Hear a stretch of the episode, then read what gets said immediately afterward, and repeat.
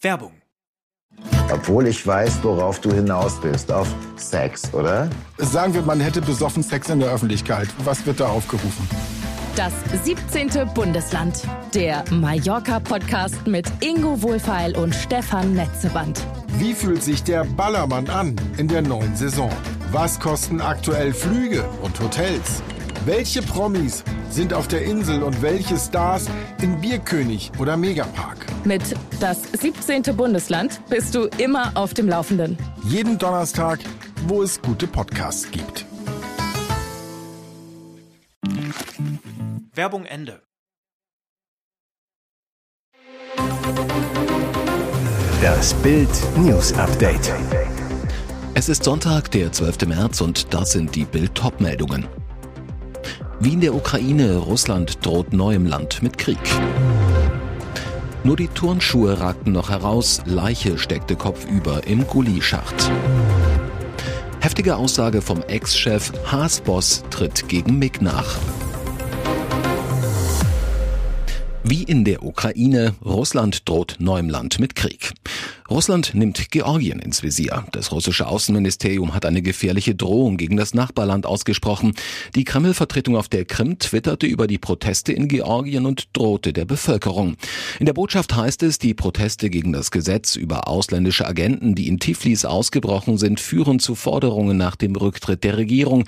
Wir empfehlen dem georgischen Volk, sich an eine ähnliche Situation in der Ukraine im Jahr 2014 zu erinnern und daran, wozu sie letztendlich führte. Der Hashtag Think Twice überlegt zweimal.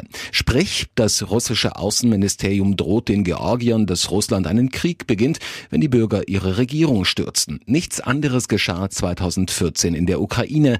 Nach der Maidan-Revolution raubte Russland zunächst die Krim, begann dann einen Krieg in der Ostukraine. Acht Jahre später überfielen die Russen das gesamte Land. Hintergrund, seit Wochen demonstrieren Georgier gegen ein Gesetz, das ähnlich wie in Russland sämtliche Organisationen, die auch aus dem Ausland mitfinanziert werden, als ausländische Agenten brandmarken sollte. Die prorussische Regierung, die von einem Moskau treuen Oligarchen kontrolliert wird, zog den Gesetzesentwurf zurück. Doch die Menschen demonstrieren weiter, wollen Russlands Einfluss eindämmen, näher an die EU rücken. Genau das versetzt den Kreml in Panik. Und die Russenpropaganda versucht, die Demonstrationen in Georgien als Geheimoperation der NATO darzustellen. Nur die Turnschuhe ragten noch heraus, Leiche steckte kopfüber im Gullischacht. Gruseliger Fund in Niederkassel, in einem Gullischacht steckte die Leiche eines Mannes. In der Nacht zu Sonntag entdeckte ein Jugendlicher gegen 1.40 Uhr zwei Sportschuhe, die aus einem Grünstreifen zwischen einem Fuß und einem Radweg und der Langeler Straße in Niederkassel-Lühlsdorf herausragten, bestätigte die Polizei am Sonntagmorgen gegenüber Bild. Der Jugendliche informierte sofort die Polizei. Einsatzkräfte der Freiwilligen Feuerwehr gruben den in einem Gullischacht steckenden Mann aus. Der vor Ort eingesetzte Notarzt konnte nur noch seinen Tod feststellen. Ein tragischer Unfall? Wohl eher ein schreckliches Verbrechen, denn die offenbar schlimm zugerichtete Leiche war teilweise in eine blutdurchtränkte weiße Decke eingewickelt und anschließend mit Split zugeschüttet worden. In der Nähe des Fundorts sei eine Schubkarre entdeckt worden, mit der der Split möglicherweise zu dem Schacht gefahren worden sei. Eine Mordkommission der Bonner Polizei hat die Ermittlungen übernommen. Ein Notfallseelsorger kümmerte sich um den geschockten jugendlichen Zeugen.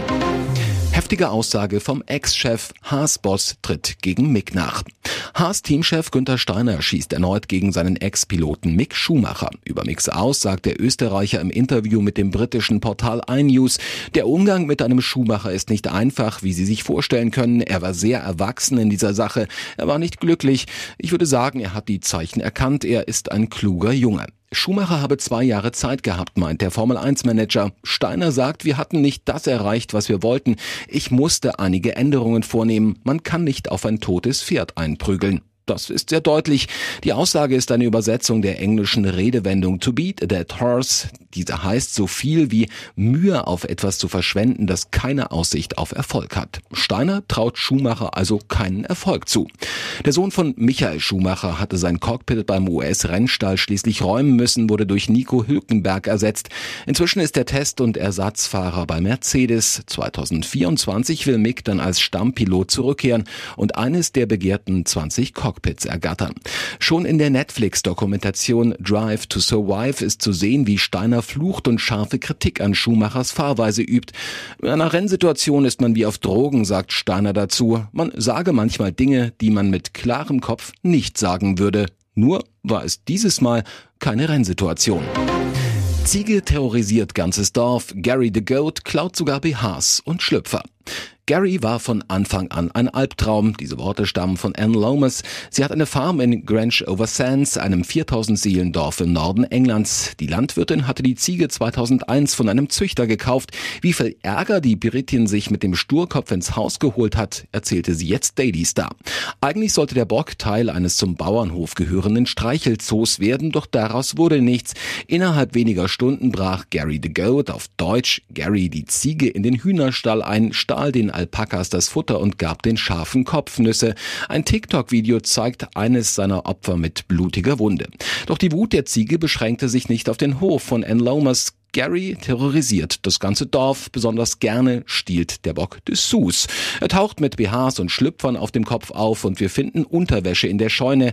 Er holt sich die Sachen von Wäscheleinen, so die Besitzerin. Das Maß war laut Lomas voll, als Gary im Januar dieses Jahres einem Bauern in den Hintern gebissen hatte. Seitdem muss der Dorfschreck, wenn er mal wieder Mist gebaut hat, in Einzelhaft.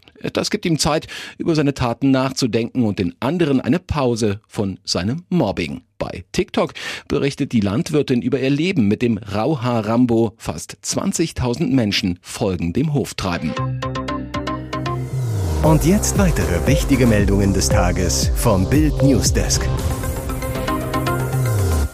Amorkiller von Hamburg schrieb ein Buch über Satan. Warum durfte er trotzdem eine Waffe kaufen? 135 Schüsse feuerte Philipp F. bei seinem Amoklauf bei den Zeugen Jehovas in Hamburg ab. Mit seiner halbautomatischen Pistole tötete er sieben Menschen, auch das ungeborene Kind im Bauch einer Schwangeren. Drei Tage nach dem Massaker herrscht weiter Entsetzen und eine Frage drängt sich auf, wie kann es sein, dass so ein Mensch legal eine Waffe besaß?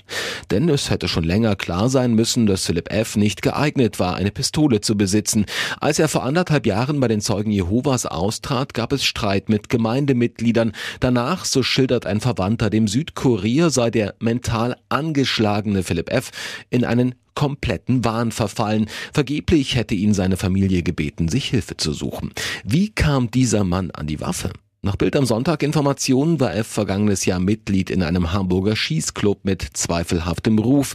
Der Weg zur eigenen Waffe ist nicht so dornenreich, wie es anfänglich scheinen mag, steht auf der Website. Hier absolvierte F offenbar die nötigen Trainingsstunden, um eine Waffenbesitzkarte zu beantragen.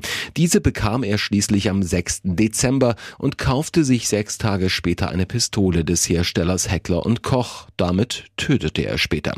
Am 20. Dezember 2022 1990 veröffentlichte der Killer ein Buch mit dem Titel The Truth About God, Jesus Christ and Satan. Deutsch die Wahrheit über Gott, Jesus Christus und Satan. Darin finden sich religiöse Gewaltfantasien. Im Januar dieses Jahres erhielt die Polizei schließlich ein anonymes Schreiben, Philipp F. sei möglicherweise psychisch krank, ohne dass das ärztlich diagnostiziert sei. F. wurde unangemeldet überprüft, dabei fiel sogar eine ungesicherte Patrone auf. All das führte aber nicht dazu, dass dem späteren Amokläufer die Waffe entzogen wurde. РБД. Für Hausarbeit. Man muss Ex-Frau 204.624 Euro zahlen. Ich lebte im Elend, ich konnte meiner Tochter nicht mal einfach so Schulhefte kaufen. Mein Mann dagegen hatte einen 400 Euro Motorradhelm, er kaufte sich einen riesigen Olivenhain. Ich dagegen fühlte mich wirtschaftlich bedroht, wertlos und hoffnungslos abhängig. Ich musste meinen Mann immer um Geld anbetteln. Trotz des niederschmetternden Fazits ihrer 25 Jahre dauernden Ehe hat Ivana Moral Grund zum Strahlen zahlen, denn in einem bisher einzigartigen Fall verurteilte ein Gericht in Malaga in Spanien Morals Ex-Mann zur Zahlung von 204.624 Euro und 86 Cent. Als Entschädigung dafür, dass sich die Hausfrau während der Ehe ganz allein um Haushalt und Kinder, heute 16 und 20, gekümmert sowie als Putzkraft im Fitnessclub ihres Ex-Mannes unentgeltlich mitgeholfen hat. Ivana Moral bekommt demnach für jedes Ehejahr 1995 bis 2020 den Mindest Mindestlohn in Spanien zugesprochen. Der liegt aktuell bei 15.120 Euro brutto im Jahr. Doch damit nicht genug. Sie erhält von ihrem Ex zudem eine monatliche Rente von 500 sowie 1000 Euro für die beiden gemeinsamen Töchter. Lohnnachzahlung für Hausarbeiten, Kindererziehung und berufliche Unterstützung des Mannes. Ein Präzedenzfall, über den ganz Spanien spricht und der kommende Scheidungsurteile grundlegend beeinflussen könnte. Boral sieht sich vor allem als moralische Siegerin. Es geht nicht vorrangig ums Geld, sondern um die Wertschätzung, die ich für alles bekommen habe, was ich in den letzten 25 Jahren voller Hingabe getan habe. Trotzdem, in Anbetracht des Vermögens ihres Ex-Mannes sei die zugesprochene Summe lediglich ein Hungerlohn. Das aktuelle Vermögen des Unternehmers soll sich auf etwa 5 Millionen Euro belaufen. Hier ist das Bild News Update. Und das ist heute auch noch hörenswert. Verdi und Bahngewerkschaft planen gemeinsamen Streik im Verkehrssektor. Wer Pläne für den 27. März hat, der sollte sich das gut überlegen. An dem Montag wollen die Dienstleistungsgewerkschaft Verdi sowie die Eisenbahn- und Verkehrsgewerkschaft EVG Deutschland mit einem gemeinsamen Warnstreik weitgehend lahmlegen. Eine gemeinsame Arbeitsniederlegung im Verkehrssektor hat heftige Folgen. Bei der Bahn stehen fast alle Züge still, im öffentlichen Personennahverkehr geht auch nichts mehr. An den Flughäfen bleiben die Flieger am Boden, wenn dort die Angestellten des öffentlichen Dienstes, zum Beispiel Flughafenfeuerwehr, streiken. Selbst auf den Straßen wird es schwierig, denn auch Mitarbeiter bei der Autobahngesellschaft des Bundes sollen mitmachen. Dann müssen Tunnel geschlossen werden. Es wird ein Streik, der an das Arbeiterkampflied erinnert. Alle Räder stehen still, wenn dein starker Arm es will. Und der den Druck auf die staatlichen Arbeitgeber ziemlich erhöht. Der Streiktag ist strategisch ausgesucht. Am 27. März beginnt die nächste Verhandlungsrunde für die 2,5 Millionen Beschäftigten des öffentlichen Dienstes bei Bund und Kommunen. Verdi fordert angesichts der Rekordinflation eine Lohnsteigerung von 10,5 Prozent, mindestens aber 500 Euro im Monat mehr. Denn vor allem Geringverdiener leiden unter den hohen Preisen.